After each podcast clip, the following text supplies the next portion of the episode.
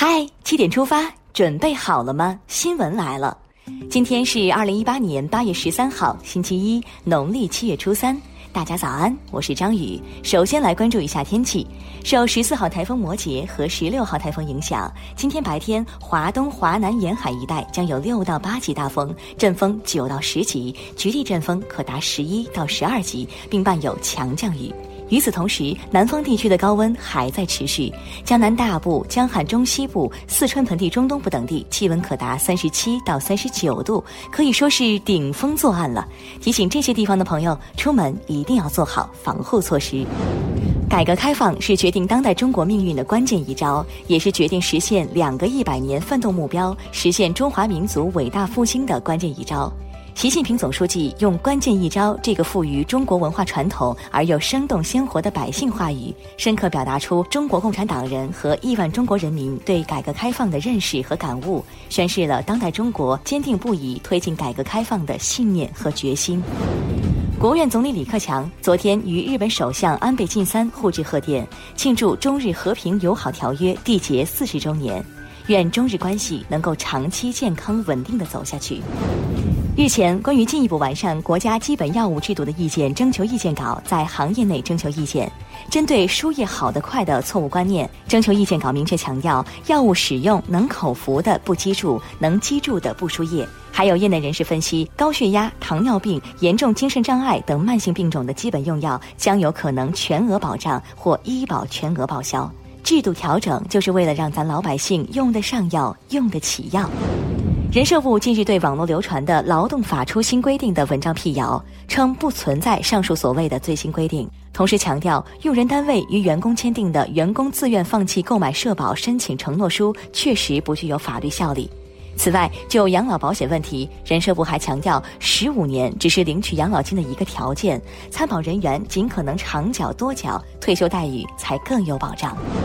昨天，由自然资源部组织的中国大洋四十九航次历时二百五十天完成任务，返回浙江舟山。本航次在西南印度洋合同区硫化物勘探取得新进展，潜龙二号刷新了作业记录，还首次开展了印度洋微塑料污染等调查。北京时间十二号凌晨一点，国际军事比赛二零一八总闭幕式在俄罗斯郊外阿拉比诺爱国者公园举行。其中，中国获得苏沃洛夫突击、晴空、海上登陆、安全路线四项赛事团体第一名，敬礼。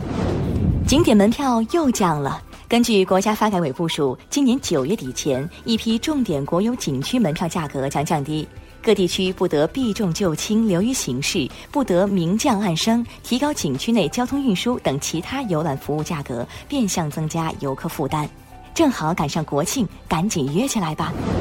近日，最高人民检察院影视中心发布声明称，因湖南天上影视传媒有限公司私印以电视剧《人民的名义》为背景和特征的宣传品，造成严重不良影响。终止与该公司联合摄制电视剧《人民的使命》，并撤销相关授权。接下来关注总台独家内容。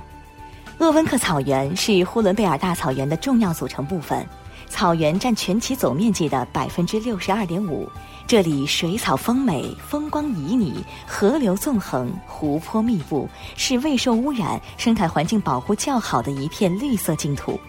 辽阔无垠的鄂温克大草原，蒙古包如点点星辰洒落于河边山岗，袅袅炊烟升腾起牧人千年不变的守候。接下来了解一组资讯：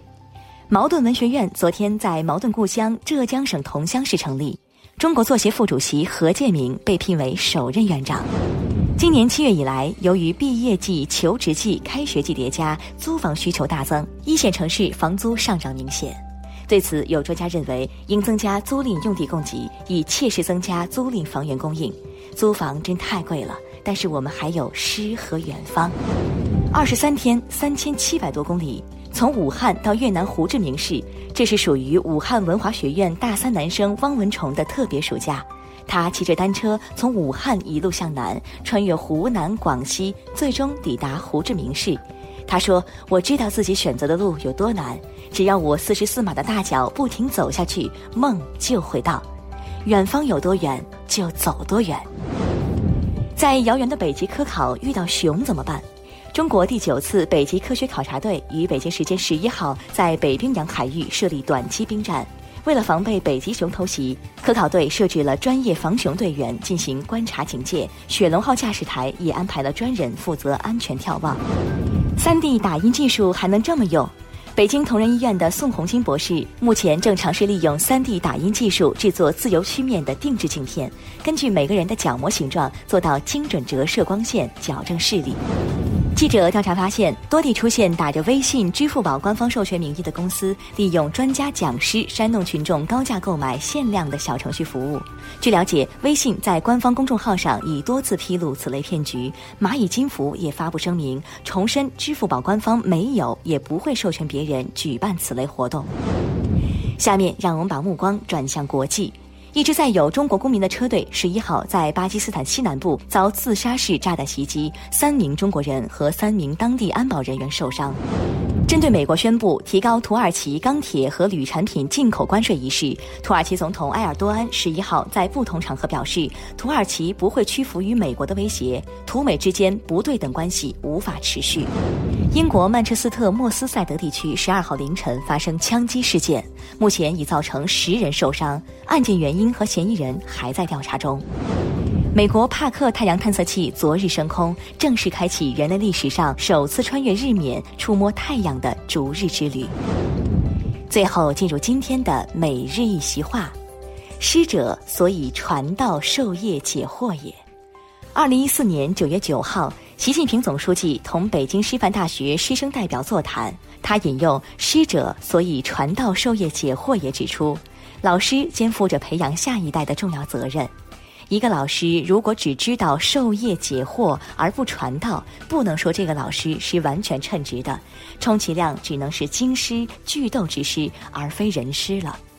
师者，所以传道授业解惑也，出自韩愈的《师说》。